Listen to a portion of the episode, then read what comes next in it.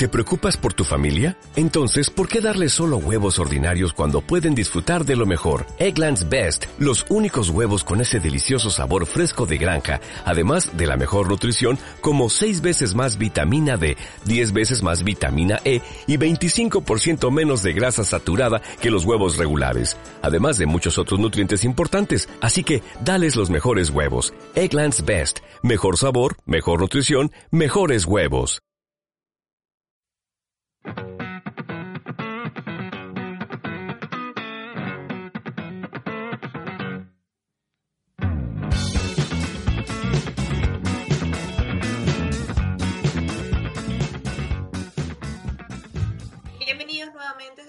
Único podcast con menú servido en audio, en el que la cuenta va por la casa porque es completamente gratis. Nuevamente la vamos a estar acompañando en este espacio de El Bron Show, mi persona, Francis Lampe y Santiago Altriaga. Eh, bueno, gracias a todas esas personas que nos hacen llegar sus saludos por nuestras cuentas en las diferentes, en nuestras diferentes cuentas de redes sociales. Eh, les recordamos que nos pueden seguir en arroba el Show en Instagram, en Twitter, en Facebook y también pueden, este, les hago la invitación por si nos quieren seguir en nuestras cuentas personales, arroba Carolina Lampe y Santiago, ¿cuál es tu cuenta? Porque no me la sé. Ah, bueno, eh, en Twitter es arroba Santix y en Instagram es la misma, pero guion bajo o underscore después de la S del, del usuario. Muy bien, muy bien. También les queremos recordar que pueden escucharnos a través de la plataforma de iBooks, de iTunes, Google Podcast y archive.org. Todo lo tienen que entrar allí y buscar el Bron Show y ahí nos pueden escuchar todo lo que hasta ahora hemos hecho. Bien, Santiago, ¿de qué es lo que vamos a hablar hoy? Bueno, como bien leyeron en el título de este podcast, hoy hablaremos acerca de todo lo relacionado a, la, a esta fecha de Navidad en América Latina y en el mundo. Aparte de eso, el título principal de este podcast es lo más buscado en Google en esta región y en el resto del planeta Tierra. Así eh, comenzamos con lo más buscado del 2018, eh, de acuerdo con los datos publicados por el gigante tecnológico Google. Eh, el segundo término más, más buscado a nivel internacional después de la Copa del Mundo fue el DJ sueco Avicii. para todos los que nos están escuchando en esta oportunidad, en una oportunidad, si mal no recuerdo, Francis, creo que fue el segundo episodio o, el primero. Creo que fue el primero. creo que fue el primero. Nuestro, nuestro primer programa dando la noticia de, del suicidio pues de este músico que conmocionó muchísimo, este, fue este trending topic. Sí, sí, por varias semanas. De hecho, eh, comenzó una, tragi, una novela acerca de la muerte de, de, este DJ sueco y empezaban a decir que no se había suicidado, después que sí, después que no, que salió la hermana, que salió la familia, eh, el morbo de la prensa. Pero lo cierto de esto es que fue una muerte muy inesperada en el día 20 de abril y bueno, murió a los 28 años por, ya después de que ha pasado tanto tiempo, podemos dar con certeza la causa y fue suicidio. Esto causó mucha conmoción, como bien lo dijo Francis, en, no solamente en su país de origen, sino a nivel mundial porque era un DJ muy, muy querido por la comunidad musical y, especialmente por aquellas personas que les encanta disfrutar de la fiesta. Así que este listado también va en dos partes. La primera corresponde a los términos más buscados en el 2018, como lo dijimos anteriormente. El primero fue la Copa del Mundo, todos sabemos que la Copa del Mundo es cada cuatro años, el evento más importante de la escena futbolística mundial, no solamente porque sea el más importante culturalmente, sino porque genera mucho dinero y mediáticamente es en lo que más invierte. Entonces la FIFA, a la FIFA le importa bastante tener bastantes adeptos esa, cada cuatro años y, y de hecho leí que existe una propuesta, no sé qué te parece Francis, de reducir en vez de cada cuatro años a cada dos años. Oye, bueno, mira, no sé, este, ay, creo que, creo que, creo que igual es exitoso, ¿sabes? Sí, y si a eso le sumas también la... Dime, dime, dime. bueno, no, yo, yo lo que veo es que digan que, que lo van a hacer cada dos años es dinero, cochino dinero everywhere. sí, claro, lo que, lo que sucede es que la FIFA no puede esperar cada cuatro años para tener esos, esos ingresos exorbitantes ni nada por el estilo, sino que, oye, tienen que reducir la, la cifra a dos años y también porque si bien ya la gente, como si no le bastara a la gente con el tema de la, de la Champions, de la Copa América, Copa Libertadores, Copa no sé qué más, Copa esto, yo no sé mucho de fútbol, pero que existen no sé cuántos torneos, tanto en Europa como en América. Y aparte de eso, bueno, el que más mueve la plata, el que mueve la plata, el dinero de la FIFA es la Copa del Mundo. Entonces, esta fue, este, este fue el término más buscado este año, el primero. El segundo fue, como lo mencionamos, el, la muerte del DJ Avicii. El tercero, Mac Miller. Mac Miller em, fue, es un cantante yo no lo conozco, Francis, para serte honesto, yo no lo conozco. Yo, de hecho, en la preproducción. Yo, no, yo de verdad que, que, que, me quedé loca porque, ¿sabes? Es increíble, ¿no? O sea, es cuando tú te das cuenta que no estás solo en el, en el, en el, en el mundo, ¿no? Y que, y que, y que es, es el, el, fue lo, es el tercer ítem más buscado en todo el año, pero yo no tengo ni idea quién es Mac Miller si alguien me puede, por favor, no sé, así como que, mira, mi hija, tú vives en una cueva. Es más, yo pensé, cuando tú habías escrito esto, porque sí, nosotros repartimos responsabilidades en este, en este programa, y yo, yo veo a Mac Miller, no, si es un rapero, yo, ah, bueno, eso fue como que, o sea, imagínate tú mi nivel de ubicación, que dije, nada, ese fue el rapero que, que en estos días se murió porque lo mataron, lo encontraron muerto en el carro, le dispararon, yo no sé. Y luego tú me dices, no, es que no está, o sea, no, no está muerto. Me quedo así como que, ¿y entonces por qué fue lo más buscado? Bueno, realmente yo tampoco sabía al momento de hacer el listado porque nosotros, a ver, al momento de nosotros realizar nuestro guion, tenemos que hacer una búsqueda de, de distintos portales para poder... No, espera, espera, espera, sí. Sí, sí fue que se murió, dice, muerte 7 de septiembre del 2018. Dios mío, pero es que nosotros somos de verdad, aquí la cultura traspasa límites. Sí, aquí dice que murió a causa de una sobredosis producida por una mezcla de fentanilo y cocaína en California, Estados Unidos. Entonces, este Mac Miller, es que, a ver, nosotros hicimos una pequeña búsqueda acerca de, después de haber hecho la, esta parte de preproducción y conseguimos, según Wikipedia, según otros portales y todo lo demás, que se llamaba eh, Malcolm James McCormick y era más conocido como Mac Miller. Fue un rapero, cantante y productor discográfico estadounidense. Ahora, yo no sé si este es el mismo personaje que era novio de Ariana Grande y que se dio en un momento repercusiones del, de como estos tabloides sensacionalistas y todo lo demás, porque parece que esta chama, esta chama, esta muchacha estaba saliendo con él, entonces lo dejó, entonces se metió en las drogas, ya estaba en las drogas, se metió su cóctel y tal, tal, tal, y se suicidó. Creo, creo que es él. Yo realmente no sé. Y si quieren crucificarnos por las redes sociales, estamos a toda su, su completa disposición. eh, oye, mira, yo lo único que voy a decir al respecto, que viendo unas imágenes, es que parece que, o sea, que yo, yo tengo conocimiento de que esta muchachita, Ariana Grande, tiene un novio nuevo que, que es alguien que hace stand-up comedy, que también tiene así como, como un aura de, de, muerte alrededor de él. Entonces, muchacha, de verdad, tiene un, un patrón. Hay un patrón. Sí, ¿será, ¿Será que ella es la encarnación? Tú sabes que está la, la en Harry Potter, estaban las reliquias de la muerte, ¿verdad? ¿Me escucha, Francis? Sí, sí, sí, sí. O sea, okay, no, es que yo... Sí, entonces, yo entonces estaban las, las, tres reliquias de la muerte y está la muerte que obviamente busca a estos tres magos que, que ella le dio la varita de Sauco más poderosa, le dio la capa de invisibilidad y le dio a la otra persona, el otro mago fue la piedra de la resurrección. Entonces, ¿qué es lo que creo yo? Que esta muchacha es, la muerte y cada novio que se consigue, oye, lo quiere, lo quiere llevar por el mismo canal, pues, porque, porque creo que esto es Mac Miller, y te lo digo por, por lo que hicimos en preproducción, yo creo que fue el que se suicidó, entonces después la, le lanzaron, la cuestionaron, todo lo demás, y ahora según lo que tú me comentas, bueno, si, si es ella la muerte, es bien, bien particular esta muerte, hasta canta, es increíble. Mira, chico, yo voy a hacer un paréntesis, ¿verdad?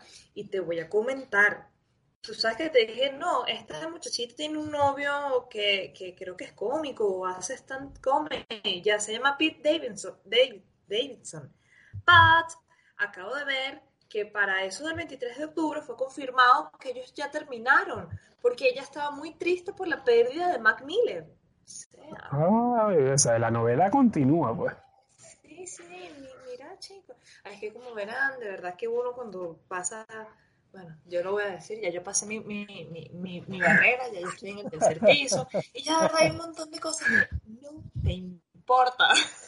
Sí, o que, sí, yo- o que no es, o que cuando apareció no, no, no marcó, no marcó tu vida. Entonces, mira, cuando, cuando Ariana Grande salió, ya yo estaba re- retirada de la música.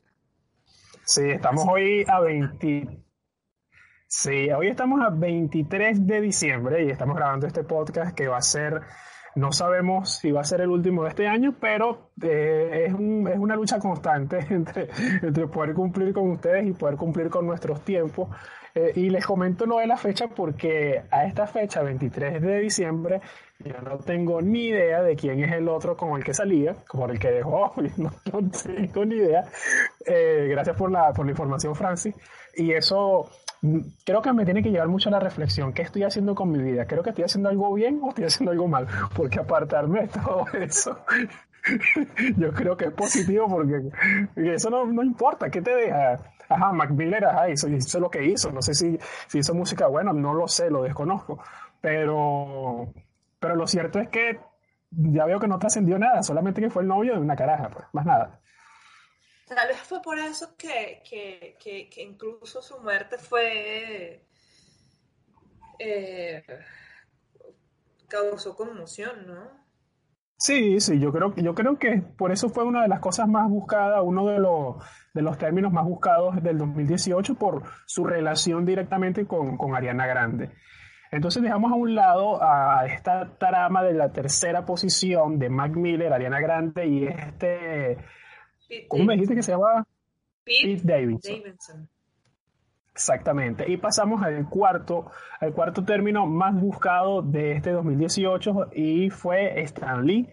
Recordemos que Stan Lee, eh, también conocido como Stanley Martin, Stanley Martin Lieber, eh, es mejor conocido como Matt, eh, Stan Lee, fue un escritor y editor de cómics estadounidense, además de productor y en ocasiones actor. También comentamos de Stanley en el episodio anterior, cuando tú no estuviste presente en la grabación, pero porque estabas en otros compromisos, pero sí, en ese episodio hablamos un poco de, Stan Lee y cuál era el legado que dejaba toda la escena cinematográfica, en la escena eh, de los cómics, de esta, de esta cultura que pasó a, a, otras a otras generaciones y que logró, logró unir, logró unir a, a diferentes mundos que estaban separados por una brecha generacional.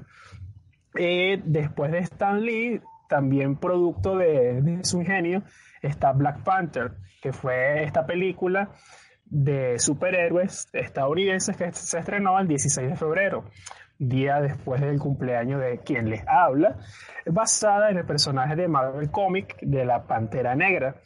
Es producida por Marvel Studios y distribuida por Walt Disney Studios.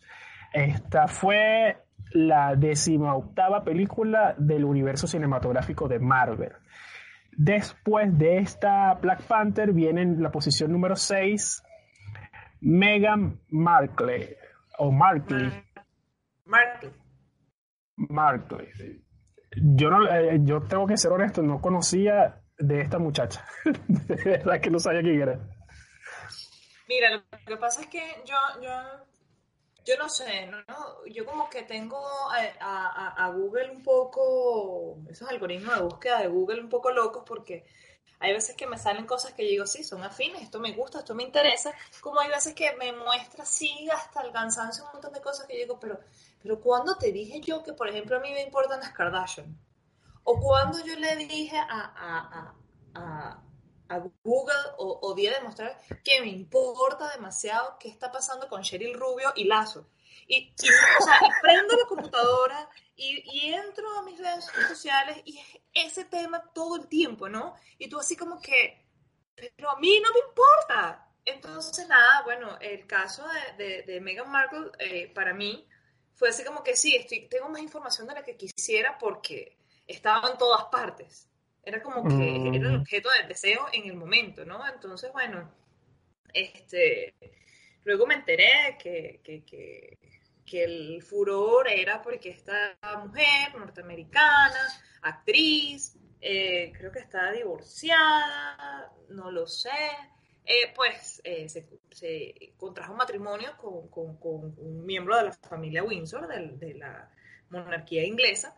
Y bueno, obviamente este, me he dado cuenta que, que de todas las monarquías que, que, existen en la actualidad o contemporáneas, no hay una que cause más furor que... O sea, hay una lucha de poder, ¿no? Entre quién es el rey del escándalo, si la familia Windsor o los Grimaldi. Los Grimaldi, les recuerdo que es la familia real de Mónaco. Ya ahorita porque en que así como que, bueno, ya están como viejos para los escándalos, pero sí cuando, cuando todos sus hermanitos estaban en la flor de la guanábana, en la flor de la vida, pues eran, protagonizaron muchos, muchos escándalos. Entonces, bueno, esto, esto me imagino que fue dinero por todos lados. Porque a la gente le encanta, le encanta la cenicienta, ¿no? Sí, sí. Sea, la cenicienta en todas sus formas expresiones y colores. Porque es que siempre se ha visto el tema de, de que cuando existe una persona en este caso sea hombre o sea mujer, que pertenece a un círculo social distinto al que, al, que es invitado, al que empieza a, a participar, tiene una cobertura mediática que, que exacerba el, morbo de todo el mundo y todo el mundo quiere conocer quiénes son. Eh, yo recuerdo que pasó algo similar en España y no recuerdo, yo no sé nada de la monarquía española, no, de verdad que no lo sé, pero lo que sí recuerdo es que una presentadora de televisión, creo que era reportera, se, empezó a salir con el que era príncipe de España en ese momento. Y después comenzaron una relación, tal, tal, tal, y tanto que ella pasó a ser ahora la, la reina de España. Entonces, la prensa de, esta, de España, que es bastante intensa con el tema del corazón, comenzó a, a buscar las similitudes entre la Cenicienta y el príncipe. Porque yo creo que existe una frustración en toda la sociedad y es lo que ha calado durante todos los años, en que la monarquía es maravilloso y esos términos que se usan en la sociedad de que mi príncipe, mi princesa, mi reina, mi rey, esas estupideces. Y hoy cada quien puede, puede decir los términos que le dé la gana, pero yo sí veo que esos términos están muy, muy ligados a lo que la gente tiene en su cabeza sobre lo que tiene que ser lo ideal. Y eso también se relaciona mucho con este tipo de, de resultados de Google, porque te dice que la gente, ¿qué es lo que busca? Bueno, mira, esta es una caraja que fue actriz. Eh, eh, no sé qué más hizo, aparte de que también es una conmoción porque es afroamericana, afrodescendiente y, también eso le da un poco de, de, de, sustancia a la noticia. Y ahí va, no, y era así, y se desnudaba hace tiempo, y, y, era rebelde, y andaba de fiesta, ay, qué maravilla, pero ahora es una santa, no, no la podemos perdonar. Y que no se ha ido de fiesta. ¿Quién no se ha tirado a otra persona? Tirarse en otros países significa otra cosa, pero en nuestros países, en Venezuela, significa tener relaciones con otra persona. Entonces tratan de, de, de, crucificar a esta muchacha y, es por eso el hecho de su origen. Ah, que si el papá salió, que si le hizo un desplante a no sé quién más, que si no, ah, qué desastre, vale, qué desastre. El caso es que ella ocupa la sexta posición sobre uno de los términos más buscados del 2018. Y en la segunda parte de este conteo, de lo más buscado en Google, compartimos el listado de los personajes más relevantes que este motor de búsqueda arrojó. Y te dejo los honores a ti, Francia. Ok, bueno, entonces eh, seguimos eh, en, ese mismo orden. Eh, pues en el primer lugar sigue estando Meghan Markle, como ya lo mencionamos hace unos instantes atrás. En segundo lugar, este, pues también el, la persona, personaje más relevante dentro de Google fue Demi Lovato. recordemos que, bueno, este, Demi o Demetria Devon Lovato es una actriz, cantante, compositora estadounidense que junto con el, uno de los hermanos Jonas más famosos, que es Nick Jonas, eh, eh, crearon el, o fundaron el sello discográfico Safe House Records. Eh, ella, pues, su, carrera artística empezó desde muy niña, este, apareciendo en el programa de Barney y sus amigos y también como, como estrella Disney. Este año, pues ella eh, tuvo, eh, en su vida han habido altos y bajos y ella ha reconocido públicamente que ha tenido problemas con manejo de sustancias ilícitas, drogas y alcohol y ha estado en rehabilitación varias veces. Pero este año, eh, digamos que muchos de sus fans un poco fanática de Demi Lovato, reconozco que hace, no sé, tal vez unos 10 años atrás me encantaba, ella ella en su pleno eh, su esplendor de estrella Disney y yo fascinada con ella. Este, me, me, sorprendió muchísimo saber que yo pensé que ella ya estaba, digamos, en un nivel estable, eh, emocionalmente, profesionalmente, le ido, me parece que le ha ido muy bien. Y se dio a conocer la noticia de que había sido ingresada a, a, este, a un centro de médico por, este, por sobredosis, ¿no? Y que estuvo eh, aparentemente, se especuló muchísimo, realmente hasta a este punto no sé qué, qué, era verdad y qué no este, sobre, sobre lo que le pasó, pero sí fue un episodio en el que muchos de sus fans se sintieron tristes, se sintieron, eh, no diría que defraudados, pero sí un poco eh, impactados porque, porque sea lo que hubiese sido que pasó, eh, pues Demi Lovato estuvo a punto de cruzar el páramo, como decimos en Venezuela, estuvo muy, muy cerca de, morir y, bueno, eso tuvo su repercusión en, el mundo online. Eh, puesto número 3, Silvestre, Silvestre Salón, eh, como ustedes saben, o muchos saben, es un actor, guionista y productor y director de cine estadounidense, de origen italoamericano. Eh, es el creador de, Rocky. Y, no sé por qué, qué, protagonizó él este año o por qué se vio la tercera persona más, el personaje más buscado en Google. Creo que tiene que ver mucho con, con los remakes que empezaron a sonar por allí de hacer otra película de, de Rocky. Y también recordemos que después de, de que ha tenido, ha tenido sus declives y sus altos y bajos sobre el tema de sus, cirugía, cirugías estéticas, este, este actor estadounidense ha estado involucrado también en la producción y creo que, si mal no recuerdo, en, la, en los guiones de otras películas relacionadas con Rocky, donde él hacía el papel de entrenador de un muchacho afroamericano que se enfrentaba tal cual como Rocky, pero él era el entrenador y también creo que por eso estuvo nominado al, Oscar eh, hace unos años, hace un par de años, y yo de verdad que esperaba que se ganara el Oscar porque después de tantos golpes que ha recibido, tantos golpes por un personaje, yo pensé que se merecía, pues no, es nada normal recibir tantas conmociones cerebrales por un personaje y no ganar nada. Entonces yo pensé que iba a ganarse el Oscar y no se lo ganó. Pero yo creo que tiene que ver mucho con el hecho de que participó en, esa, en ese remake eh, perdón, en esa, en esa película sobre este muchacho que quiere luchar por sus sueños y todo lo demás. Y porque también él ha estado participando todos estos años con este grupo de actores de... Está eh, Bruce, Willis, está Jean-Claude Van Damme, están varios, varios, varios personajes que, que dieron muchos dividendos a los estudios eh, cinematográficos en los años 80, en los años 90, que ahora se reunieron, y el, bueno, y principios del 2000, que se reunieron en unas películas que creo que eran Indestructibles 1, Indestructibles 2, Indestructibles La ñapa, el reload de recargado, como quieran, las dos torres, todo. Y eso yo creo que ha arrojado también un resultado para que él se encuentre en la tercera posición de los personajes más buscados por, en Google en este año 2018. En la posición número 4 tenemos a Logan Paul. Logan Alexander Paul es un blogger y actor estadounidense. Bueno, decir actor estadounidense, conferirle ese, es darle, ese título es darle mucho valor. Él comenzó su fama compartiendo videos en el servicio streaming de Vine y luego con el cierre de la aplicación, pues este, sé que comenzó eh, a hacer apariciones en televisión, pero su trabajo más notable en los últimos años es que es la figura más famosa en todos los Estados Unidos de YouTube. O sea, realmente creo que si tengo que decir a qué se dedica Logan Paul es hacer videos en YouTube, es decir, un youtuber, con todo, en toda eh, la amplitud del término.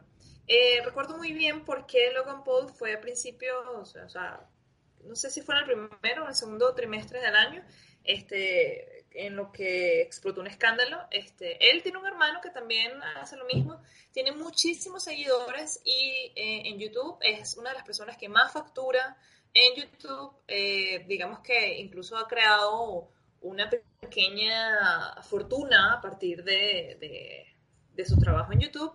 Eh, bueno, saltó a la palestra pública a nivel internacional y digamos que, que por eso es que lo, lo conocemos o yo supe de él, es porque entre uno de sus videos, él este, se fue a un parque eh, muy reconocido en Japón, no recuerdo en qué parte de Japón, sinceramente les debo esa información, este, y es un parque, es como un parque urbano donde los japoneses van a suicidarse. No fue creado para eso, pero eh, es Mm, bastante frecuente encontrar gente que, que, se suicida en ese lugar. Y digamos que ellos, eh, él estaba con unos amigos, un equipo grabando y este, en el lugar yo vi unas, unas tomas por allí y en efecto encontraron a un cuerpo colgado, a una persona muerta este, ahorcada. Y ellos en vez de detener la, la grabación o simplemente, no sé, simplemente no publicarla, eh, pues hicieron un video sobre eso, mostrando a la persona ya muerta. Y digo, o sea, cuando eres tan joven y tan estúpido y con tanto dinero, pues es, es muy fácil que la gente cometa ese tipo de error. Eh, eh, después que el video fue puesto en YouTube y, que tuvo un montón de likes, yo creo que millones de, no de likes, de... De le han dado play. No, no, que le han dado play, de reproducción. Ah, de reproducción. Porque eso también cuenta. Entonces que la gente empezó a decir, mira, pero ¿qué es esto? No sé qué. Después YouTube, no, vamos a retirar el video. Pero ya te lucraste con eso. Entonces, este, él después salió dando disculpas, que sí, que fue estúpido de su parte, pero claro, es que ya su imagen había quedado mancillada con esta situación, de que, amigo, tienes que tener un poco de respeto, tienes que tener un límite, este, que, que, estás dispuesto a hacer por la fama y por un poco de dinero. Y, recordé, y les recuerdo que de esos millones y millones de seguidores que tiene este hombre, eh, si tú segmentas su audiencia, el 65% más son, son niños entre 8 y 13 años. Entonces, eh, eh, también justo, justo, casualmente, poco, poco antes de que esta noticia saliera, también este, se estaban haciendo campañas sobre qué están viendo los niños en YouTube y, y sí, canales que se dediquen a hacer cosas eh, para los niños que definitivamente no eran apropiadas, y no porque tuviesen un contenido sexual o violento, sino que era totalmente estúpido y vacío. entonces, bueno, Luego eh, se desató esto y entonces por eso es que este personaje fue bastante buscado.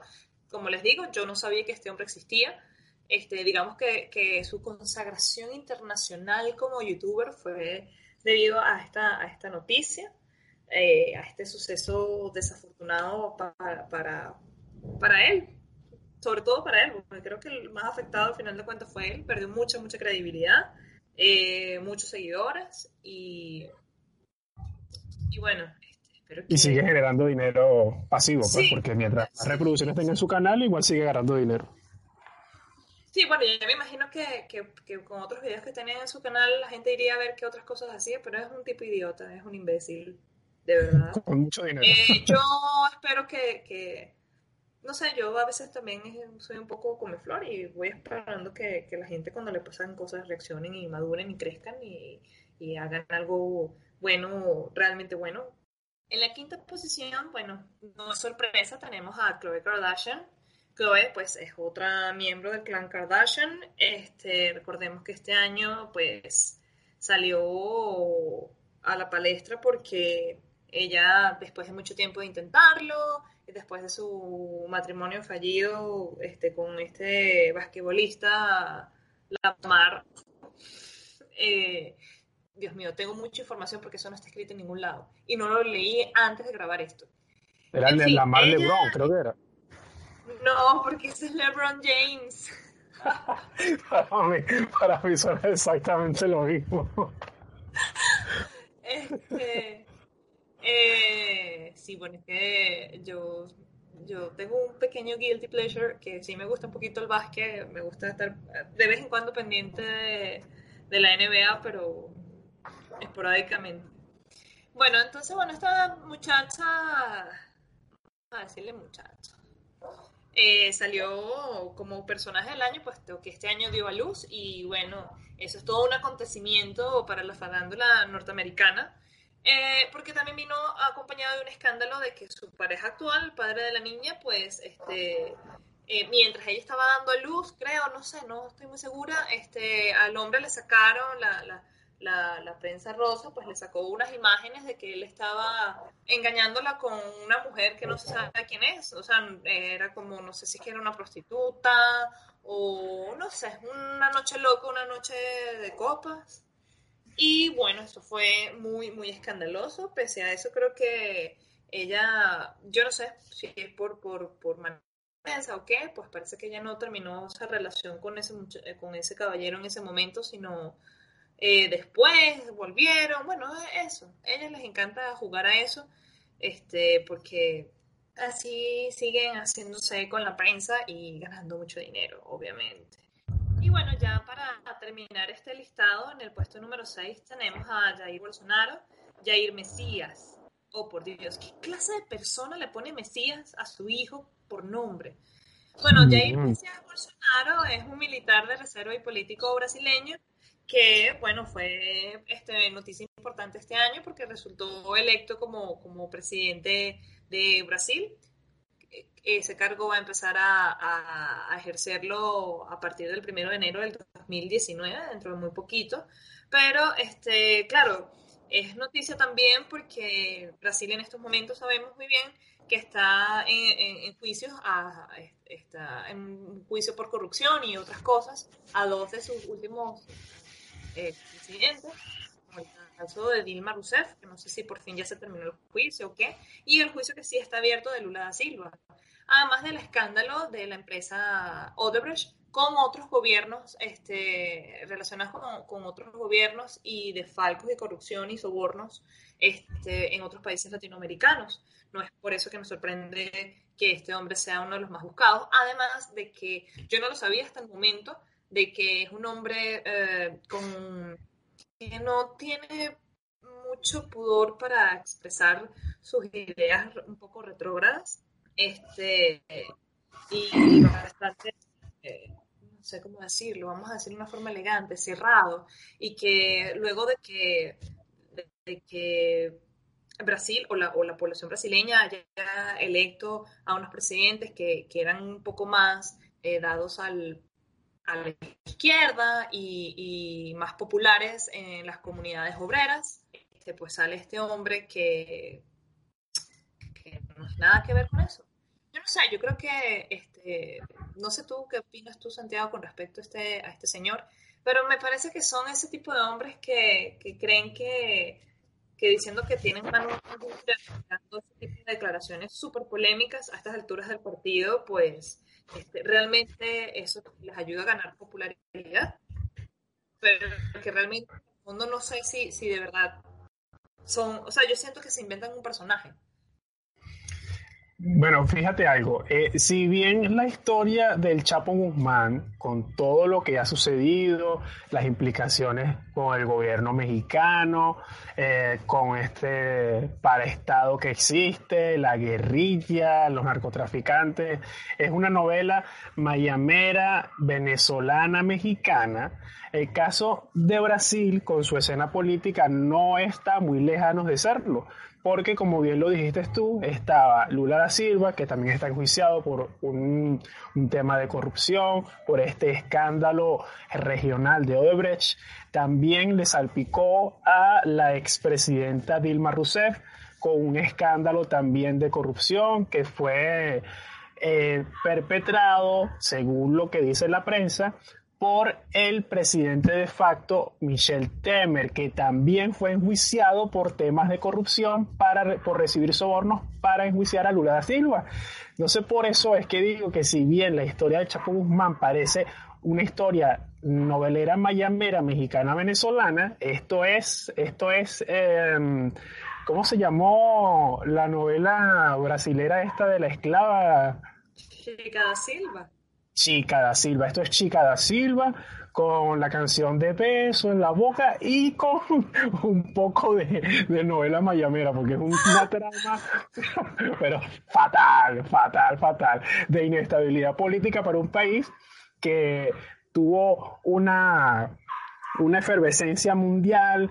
De hecho, varios presidentes en aquel momento, incluido Barack Obama, hablaban muy bien de Lula da Silva y, tenían una fijación con Brasil. Se sacaron, sacaron los grandes estudios, películas relacionadas a este país.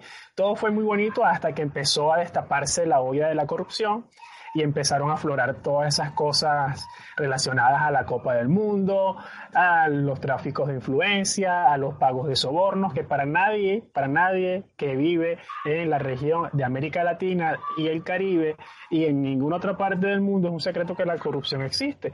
Solamente que, bueno, se documentó y se hizo una revisión exhaustiva de dónde fueron a parar los fondos que estas empresas le daban a otros por obtener contratos. Y, eso pasa en cualquier parte del mundo. Ah, existen ejemplos puntuales y solamente que esto le da, ¿cómo le dicen? Metraje, le da, le da tiraje a los periódicos y, eso vende. Pues. Por eso es esto tan particular. Aparte también que Jair Bolsonaro es, bastante polémico y muchos medios lo han venido a calificar como el Trump de América Latina. Totalmente de acuerdo, me parece que es totalmente al lugar ese sobrenombre.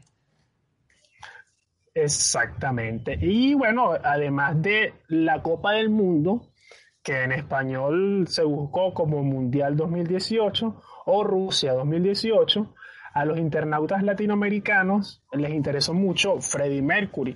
También recordemos que Freddie Mercury fue tema de este podcast en uno de nuestros episodios eh, eh, que hablamos de las redes sociales y la rentabilidad de la muerte, si mal no recuerdo. En ese episodio, quien les habla eh, se lanzó una sentencia de muerte por decir que esta película iba a ser un fracaso. Lo sigo manteniendo, yo, yo, lo mantengo, pues, yo lo mantengo que, que la actuación de, de Rami Malek me parece que es muy plana, pero no he visto la película y pero debo hacerlo para, para ver si tengo que rectificar o no. El caso es que en este caso le interesó mucho a las personas de Latinoamérica el tema de Freddie Mercury porque fue una de las celebridades más buscadas en, México y también figuró en las listas de las búsquedas en Colombia, Costa Rica, Panamá, Perú y Puerto Rico. Por supuesto, también que está relacionado con, esta película de Bohemian Rhapsody y, eso, eso también dio una relevancia para que este fuera otro de los personajes más buscados por, en Google en este 2018 bueno, yo creo que este, así como tú hace unos meses atrás tal vez te, ganaste el odio de algunos de nuestros posibles seguidores. Este, yo no he visto la película, eh, así que no sigo teniendo mis, mis, dudas al respecto, pero parece que le fue bastante bien. Este, las críticas son bastante buenas, pero no lo sé.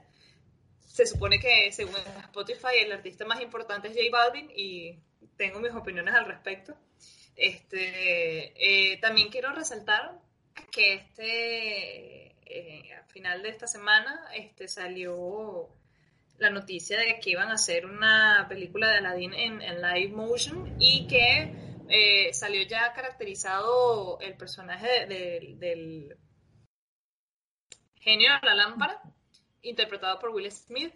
Y yo lo vi y simplemente pensé, esto no parece una buena idea. Pero no sé, a lo mejor hay que esperar a que llegue y hay opiniones encontradas en las redes sociales con respecto a eso. Así que bueno, veremos, amanecerá y veremos. Yo pensé lo mismo. Sí, que quiero también aprovechar. Quiero también aprovechar este, este momento porque esto es lo bonito del podcast, ¿no? Que no tiene edición, que no puedes controlar los factores externos y yo no sé qué pasa afuera, yo les recuerdo a, mis, a, nuestros seguidores y a nuestra audiencia que yo vivo en un apartamento de 50 metros cuadrados, solo dos habitaciones en el que vive mi esposo, en este momento está mi mamá y tenemos dos perros. Y mi perro se acaba, parece escapar y escucho palmas y gritos de mi esposo y de mi mamá llamándolo porque no sé qué pasó. Y eso me mm, Entonces, eso hace que, que esto se, sea este, una experiencia real de podcast. Sí, no, y, y, si, en algún momento ven que comenzamos hablando acerca de lo más buscado en Google en el 2018 y este especial navideño del Brunch Show, si le colocamos una coletilla que dice la búsqueda del perro de Francis, no es casualidad, es porque eso sucede en vivo. Totalmente, totalmente. Este, bueno, quiero también expresar que estoy muy contenta de que por fin tengo un especial navideño de algo. ¡Yay! y bueno, queremos, queremos este, em, en estos momentos pues hacer un pequeño review de cómo, de cómo son las tradiciones navideñas en otras partes, en otras regiones del mundo, porque realmente no sabemos eh, realmente si, si, si nos escuchan y de qué parte nos escuchan no nos queda muy claro.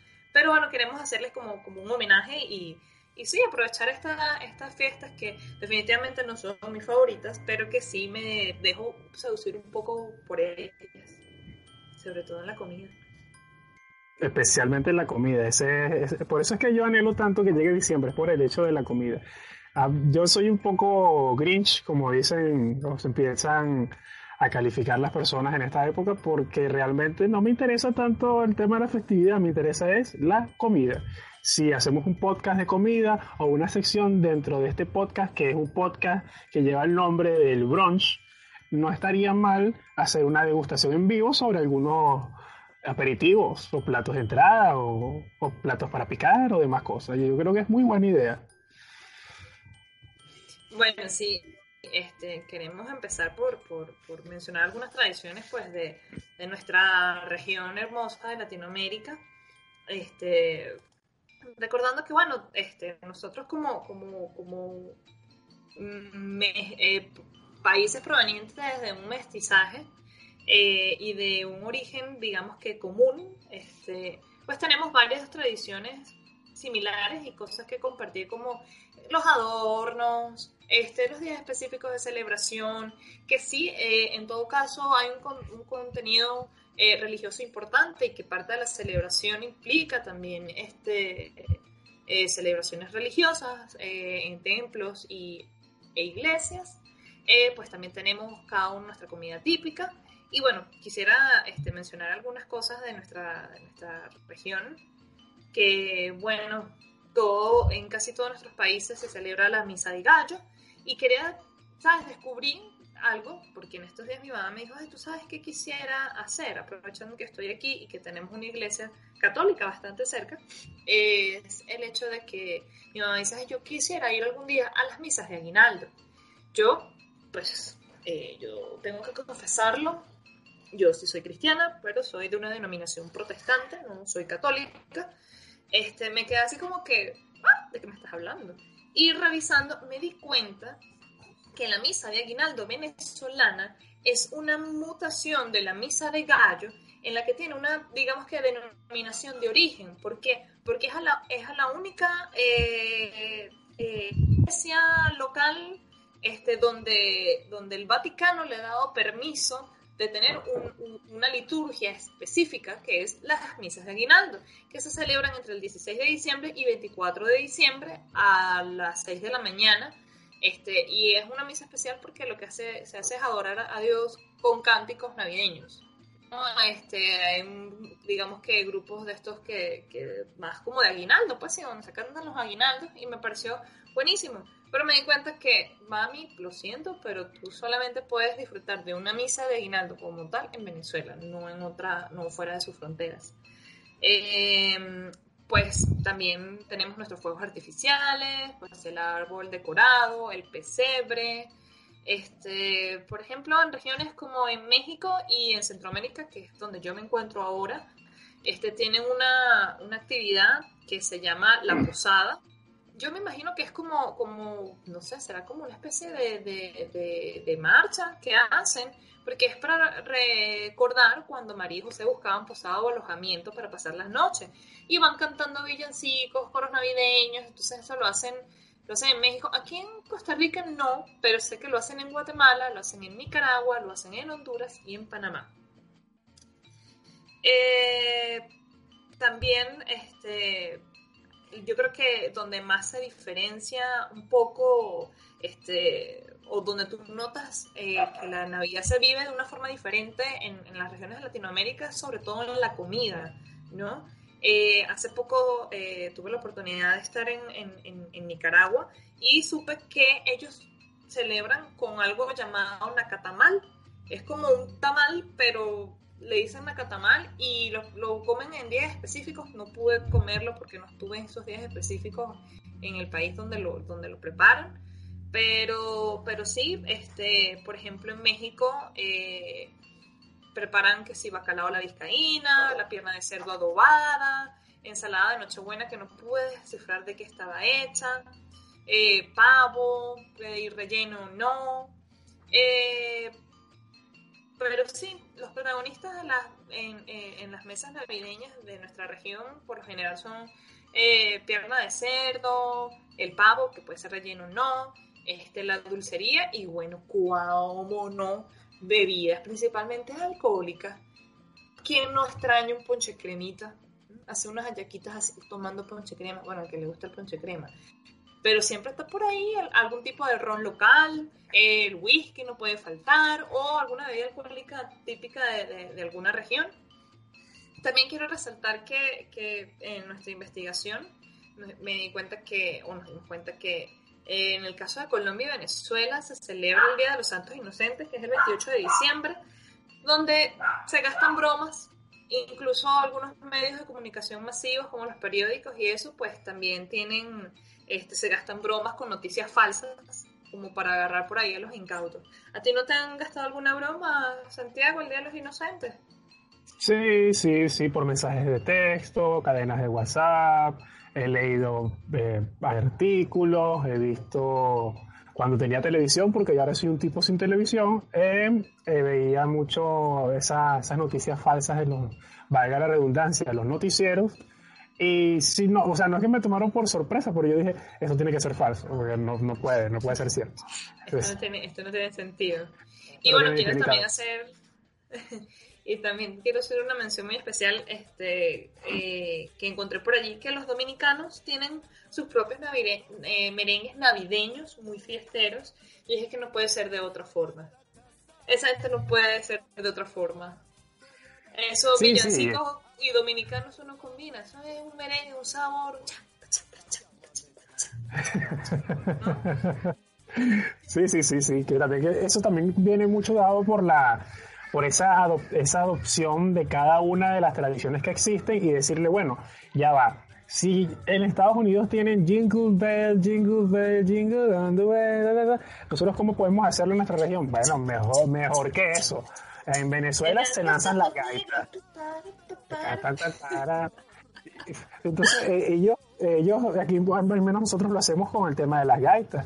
Y es una tradición venezolana que es originaria del Zulia y se propicia en ese estado, pero empieza a sonar en las demás regiones a partir de, octubre, noviembre, aunque ahorita es prácticamente que desde agosto, pero se empieza a escuchar en, varias, varias, varias, regiones del país.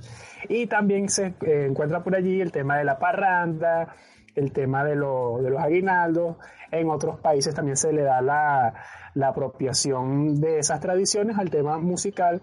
No, no, recuerdo o no, no me llega ahorita a la mente lo que son las tradiciones en Chile, en Argentina, en Uruguay, en Paraguay, en Bolivia, en Perú, en Ecuador. Pero el, denominador común de todos nosotros los países latinoamericanos es que buscamos algo distintivo para nosotros que nos, que nos identifique y nos diga si nosotros celebramos la Navidad con nuestro nacatamal o con nuestro tamal o con nuestra pierna de adobo aderezada, que es la, el mismo pernil que se le dice aquí en Venezuela, o las hallacas como en Venezuela y los tamales en otra parte, pero todos buscamos tener eso que nos caracteriza y nos dice, este, estas son las navidades de Colombia, estas son las navidades de Costa Rica, estas son las navidades de República Dominicana o estas son las, las navidades de España, México, de cualquier país. Creo que eso es algo propio de, de, esta, de esta región o de al menos de los países iberoamericanos. Sí, eh, ya pasando un poco a la, a la región europea, pues este, también casi todas las celebraciones navideñas tienen que ver con, con preservar la costumbre de la tradición cristiana. Eh, sin embargo, cada región tiene una mezcla de cultura que, que, es como una especie de sincretismo, ¿no? O sea, de lo que, de lo que había antes en esa región, este, más eh, o mezclado con, con, lo que la Iglesia Católica eh, propuso como, como celebración navideña. Entonces, bueno, mira, yo tengo aquí algo bien, bien interesante porque rescaté eh, tradiciones de, países como Austria, Alemania y República Checa, que digamos que es de Europa, algunos, algunos países de, la, de Europa Central, y que lo tuve que resaltar porque no todo es felicidad y compartir. O sea, hay unas cosas un poco macabras. En el caso, por ejemplo, de Austria, pese a las tradiciones cristianas, de que tienen el teatro navideño y el mercadillo de Navidad en las plazas, este, y la creencia de que de, del Papá Noel trayendo regalos para compartir y, darle obsequios a los niños, también tiene una figura de algo llamado Krampus, que es una especie de demonio o bestia peluda, ¿verdad? Con cuernos, que se ocupa de los niños malos durante la Navidad.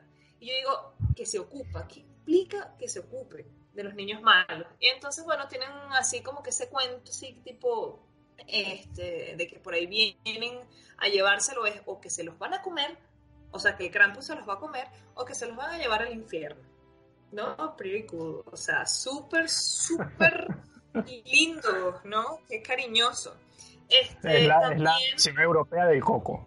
Eh, sí, también en, en, en, Alemania este, dice que, que, que en la noche del 5 de diciembre este, sale San Nicolás y le deja regalos a los niños en los zapatos, ¿no? Pero los zapatos los tienen que dejar limpios afuera de las habitaciones y que algunas veces a San Nicolás que llega el 6 de diciembre, o sea, los niños colocan los zapatos afuera el 5, el 5 en la noche, este también este, puede venir acompañado de una especie de, no sé cómo pronunciar esto, de un Nech, Ruprecht, sirviente Ruprecht, vestido con ropas oscuras y rasgos de demonio.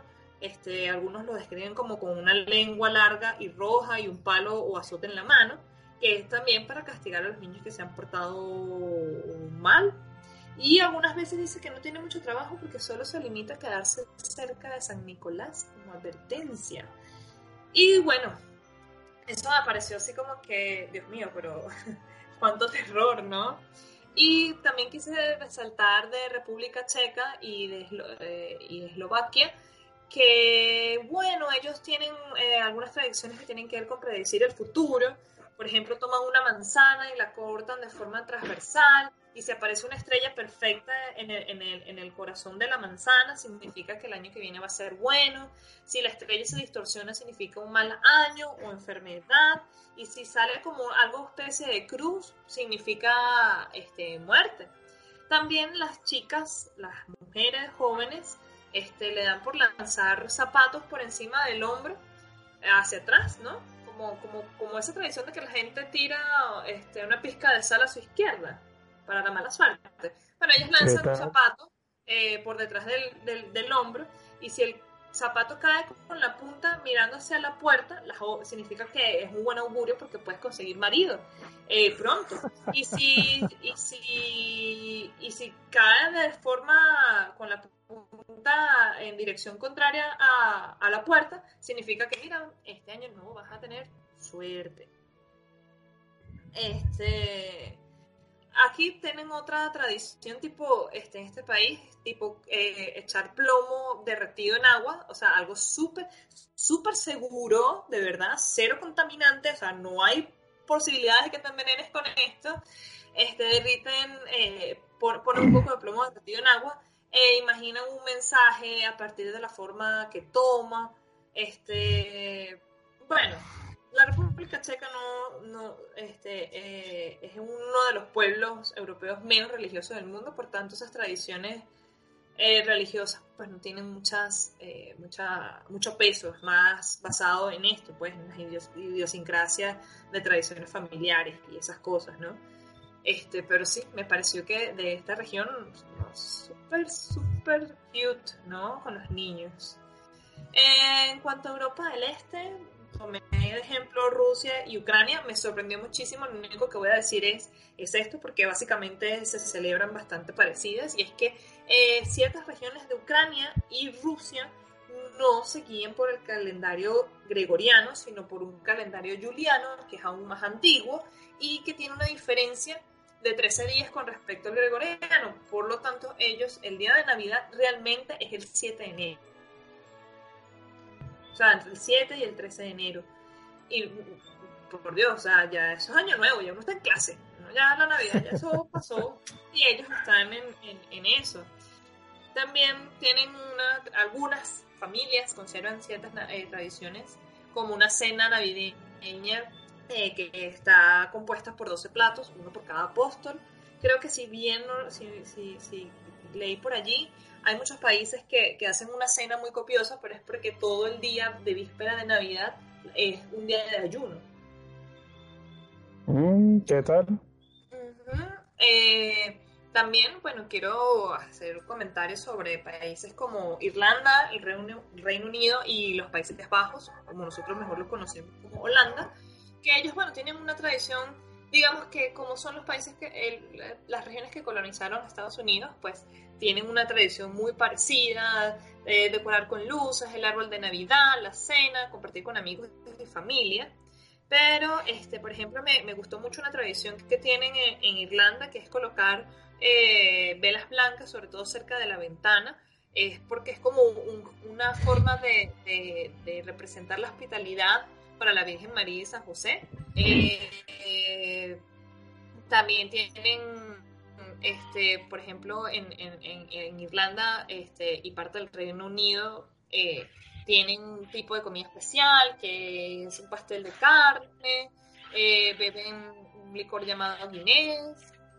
también tienen la tradición de dejarle comidita a, Santa Claus o Papá Noel es este pastel de carne con, con, un vasito de, tú sabes, de espirituosa para que, tú sabes, Papá Noel vaya siendo tonadito entregando los regalos y zanahorias para, para los renos, ¿no? Eh, por lo general, en estas, en estas regiones este, sí se suelen dejar regalos debajo del árbol, pero es más la tradición de llenar este, unos calcetines que dejan en la chimenea para que, para que Papá Noel le deje los regalos allí. También está muy, muy conocido el cantar villancicos puerta por puerta. Eh, y bueno, de Holanda quería rescatar que ellos tienen como, como una comida especial de Navidad, que son como unos panqueques o panquecas, eh, pero que son con topping o el dressing es, salado, no es dulce. O sea, le ponen jamón, le ponen carnes, le ponen eh, algunas de sus preparaciones de salsa a base de cremas agrias. O sea, es lo que comen, que me pareció bastante singular y por eso lo, lo, menciono acá. Y bueno, para terminar, este, hablar de, unas regiones en las que nosotros, nuestros países latinoamericanos, han recibido muchos inmigrantes de, esa, de esos países, y es la Europa del Sur, que es España, Portugal, Italia. Tenemos celebraciones muy, muy especiales, eh, perdón, similares, y todos comienzan que sí con la misma de gallo, ellos hacen, eh, ellos nombran por allí que hacen, no, y ponen un Belén, y yo, pero ¿qué es un Belén? No, un pesebre, ellos le dicen Belén, y yo, ah, qué interesante. Eh, la comida pues varía dependiendo de la región.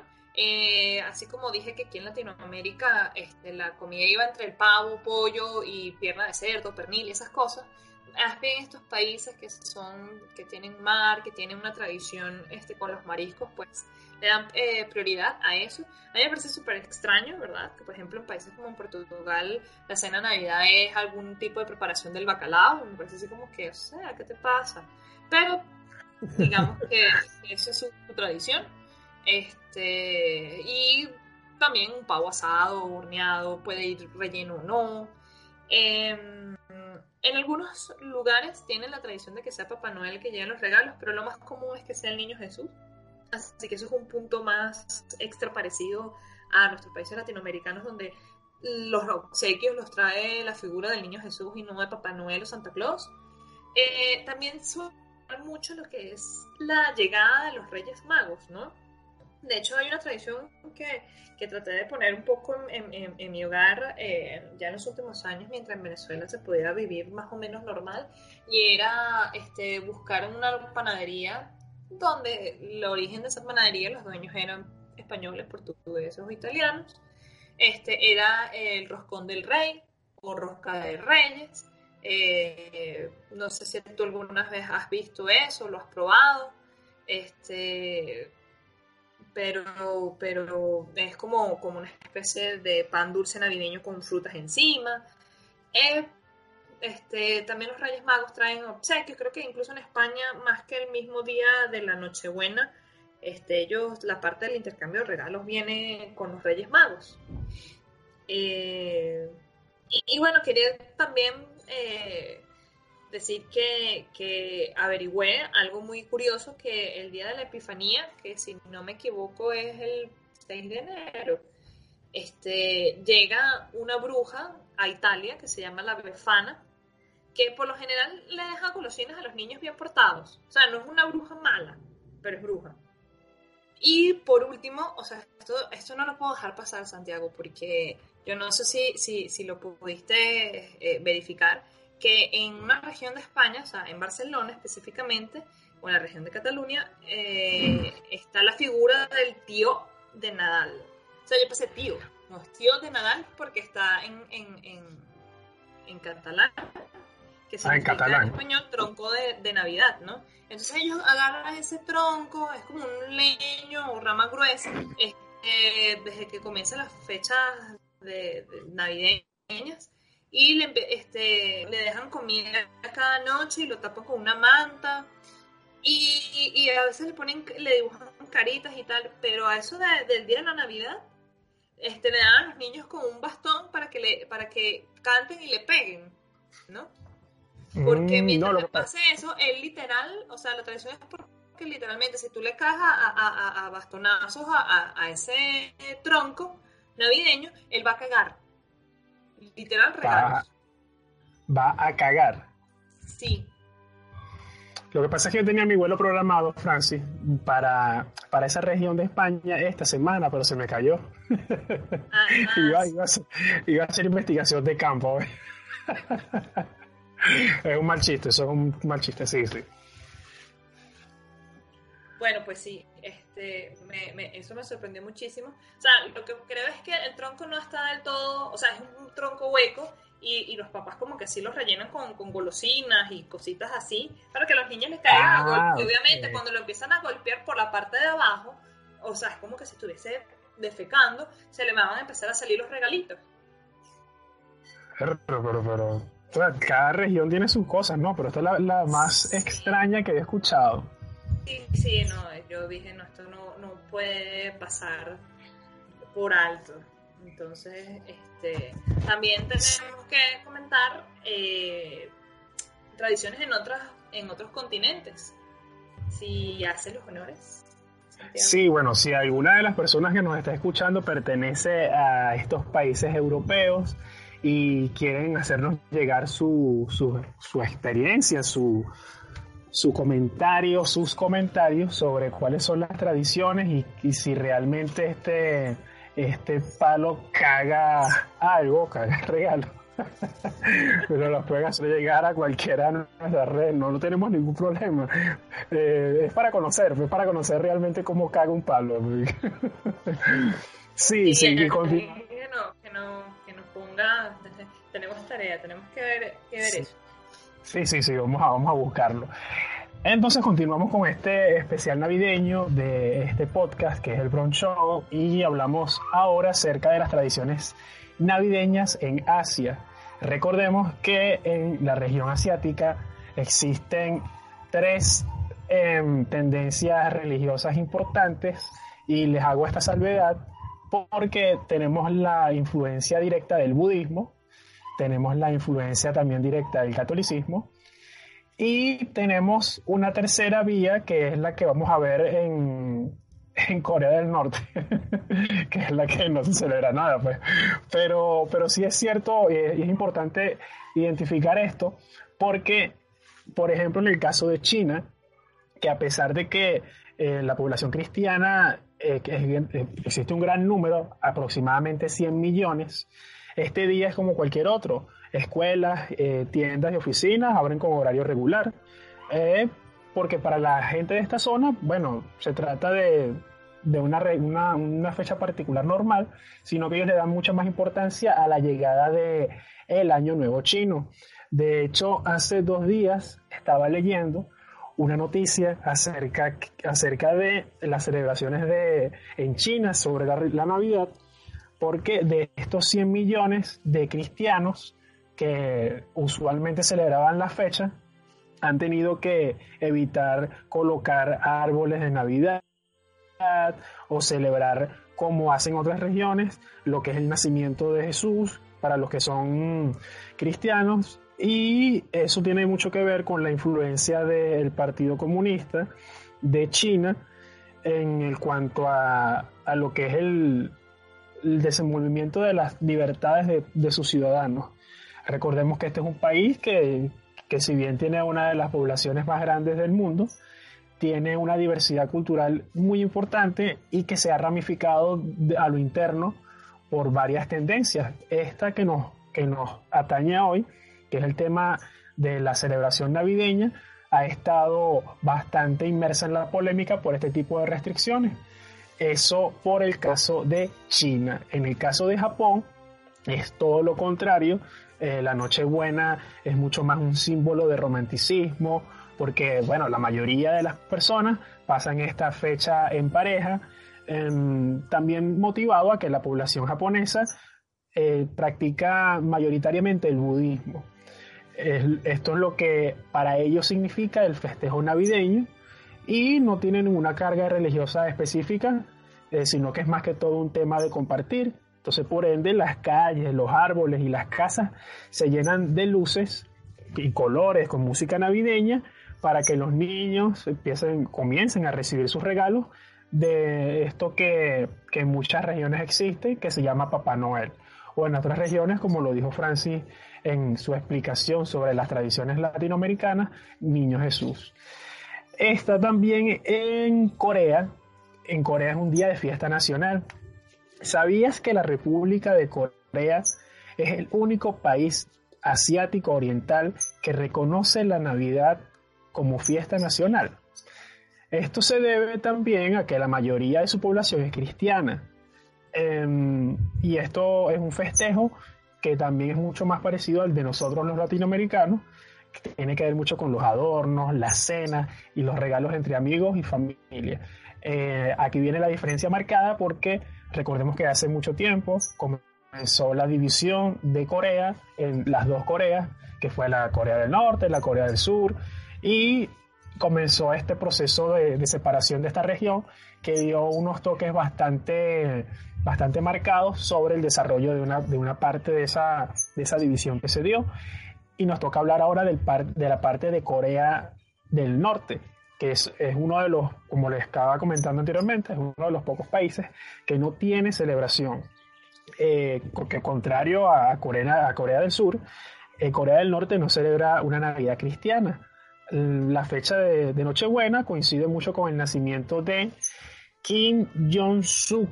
Y, me, y hago una pausa para no equivocarme porque muchos de los estos últimos mandatarios que ha tenido Corea del Norte tienen esas principales, esos primeros nombres similares, entonces tiendo a confundirme y para no confundirlos más ustedes con este Kim Jong-un o Kim Jong-suk, yo prefiero ir un poco más lento. El caso es que Kim Jong-suk es una heroína nacional, lo que hace que su festejo sea mucho más importante, en este caso, en este país, que la celebración de la noche de Año Nuevo. Es por ello que las familias se reúnen y celebran en función de Kim Jong-suk. También tenemos otras. Bueno, sí, sí, fíjate que hay otras. es como más una fiesta patriótica. Sí, sí, con mucho más una oración.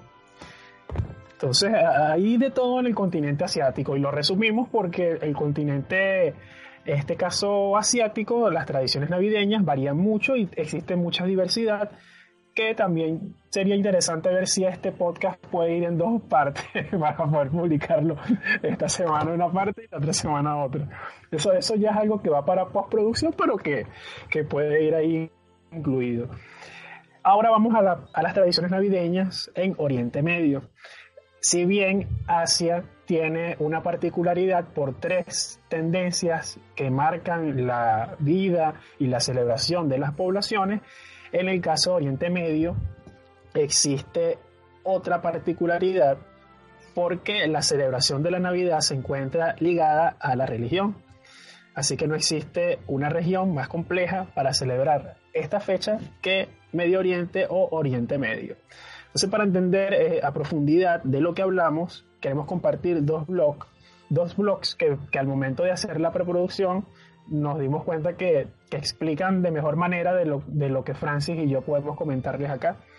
Nuestro tema no es hacer eh, un especial navideño para generar conflictos ni polémicas sobre eh, musulmanes, católicos, o sunitas, o suitas, o demás derivaciones, sino simplemente hacer un resumen y presentarles a ustedes lo que para nosotros es importante.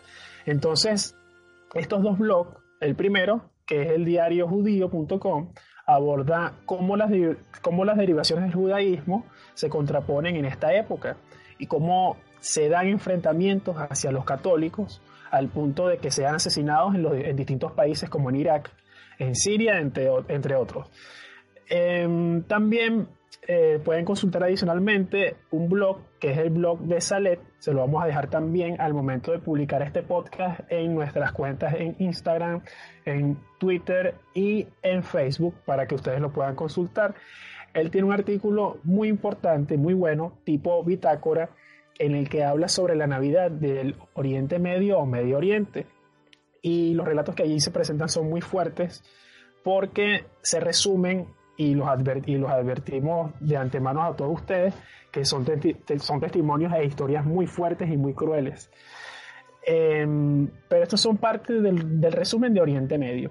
Entonces, eh, también los invitamos a que saquen sus propios criterios porque obviamente nosotros hacemos un resumen de las que son más afines a la región, pero en este caso las de Oriente Medio sí, sí se pueden ver mucho bajo una, bajo una lupa para ver, bueno, sí, mira, en Siria antes de, la, de toda esta guerra y conflicto, existían los cristianos que eran perseguidos, asesinados.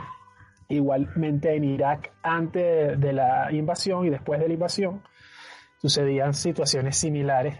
Y existen otros países que no vamos a tocar el tema, pero está Yemen, está Arabia Saudita, está Sudán, pero no pertenecen directamente, pero sí en cuanto a tradiciones es bien interesante comentarlos.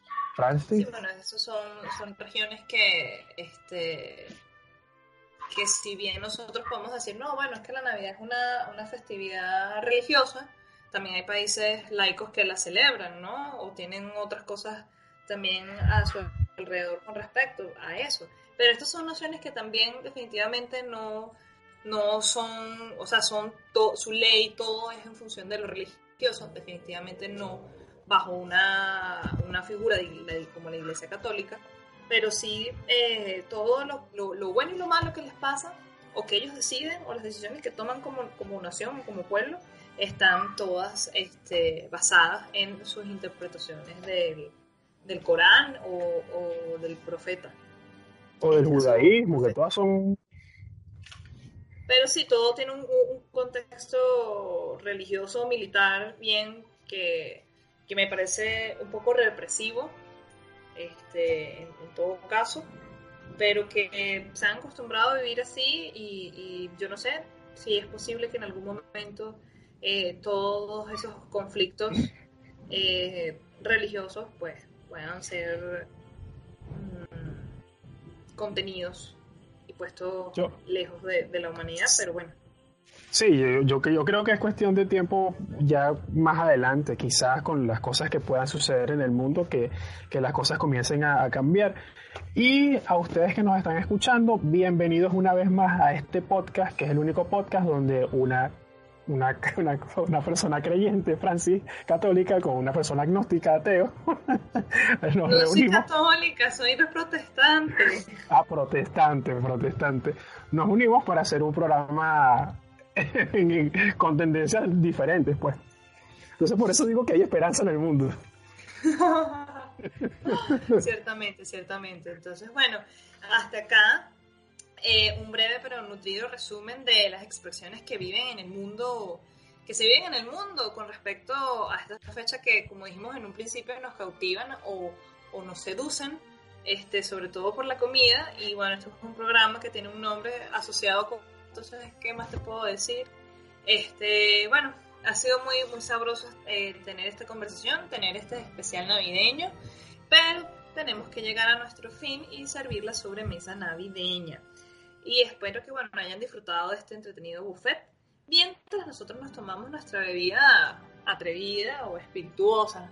¿Cómo, cómo, cómo le pueden decir en otros países hacer referencia a bebidas alcohólicas pero sin decir la palabra alcohol, no? No sé, mm, porque nuestro país es espirituosa. Aquí, bebidas espirituosas, tragos, tragos puyados. Aquí creo que no, aquí creo que en Costa Rica yo creo que, no, no he averiguado eso, pero ellos le dicen vamos a beber guaro a todo. Entonces, guaro con eso. Sí. Guaro así como, como, como, como, como nosotros en Venezuela decimos guaro a los, a los larenses. Ah, ¿qué tal? Es como así de bebé micha o, o bebé curva, el equivalente ese mm. término. Pero no, no tiene mucho reglamento ni mucho decoro para decir vamos a beber guaro. Mm, guaro puede ser yo creo que cerveza, whisky, el rompope con alcohol que venden aquí, que es, como que la versión de nuestro ponche crema. Pero sería interesante en otra oportunidad saber cómo, cómo se refieren en, sus países latinoamericanos o iberoamericanos, este, referirse a una bebida eh, alcohólica sin, eh, no haciendo mención que es alcohólica. Como una especie de, sí, bueno, Sí, es, algo como que una, una, censura impuesta que todos le hemos dado en algún momento a esas, a esas bebidas para, para no implicar públicamente que vamos a ingerir alcohol y que vamos a sobrepasar nuestros niveles de lo ridículo y vamos a hacer cualquier espectáculo. Eso, eso, eso nos lo pueden dejar en los comentarios en cualquier momento y nos comentan, valga la redundancia, mira, mi país, yo, estoy, yo soy de Paraguay, en Paraguay se toma tal cosa, o yo soy de Argentina y se toma tal cosa, o muchas de nuestras personas, de las personas que, que nos siguen y que nos escuchan, que son de México, nos pueden decir qué hacen, eh, cómo se le da esa denominación de, de, invitación a beber pero una invitación que esté implícita sin decir alcohol. Ese es un reto, es un reto. Y yo creo que es el, alcohol y, la comida la que nos une, en todos lados. En todos lados, totalmente. Bueno amigos, recordamos que pueden escribirnos en nuestras redes sociales, una vez más, les recordamos que nos pueden conseguir en Instagram y en Twitter como arroba el Show pegado, en Facebook eh, visiten nuestra fanpage El Bron Show. Y también puedes, por favor, tener la misericordia de visitar eh, nuestra página web www.elbronshow.com. Te puedes registrar para que cuando algún día nosotros volvamos a seguir eh, haciendo experimentos y, construyendo ese Frankenstein, tú puedas tener en tu correo electrónico las actualizaciones. Eso es todo, amigos. Un besito, feliz Navidad y bueno, que la pasen súper bien, que coman sabroso y cuídense. Se bueno, loquitos manejando y bebiendo alcohol. Será hasta otra, hasta una nueva, una nueva oportunidad. Y eso fue todo hasta esta edición navideña de El Bronx Show. Nos estamos comunicando. Hasta luego.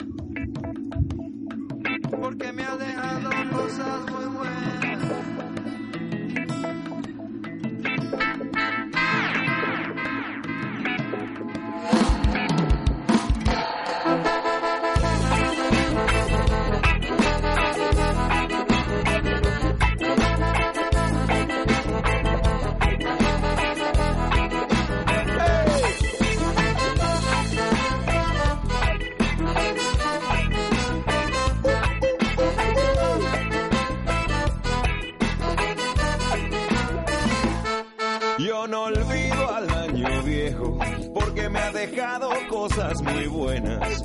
Yo no olvido al año viejo porque me ha dejado cosas muy buenas. Me dejó una chiva, una burra negra, una yegua blanca me dejó una chiva, una burra negra, una yegua blanca y una buena suegra. Me dejó una chiva, una burra negra, una yegua blanca y una buena suegra. Ay, me dejó, me dejó, me dejó, me dejó.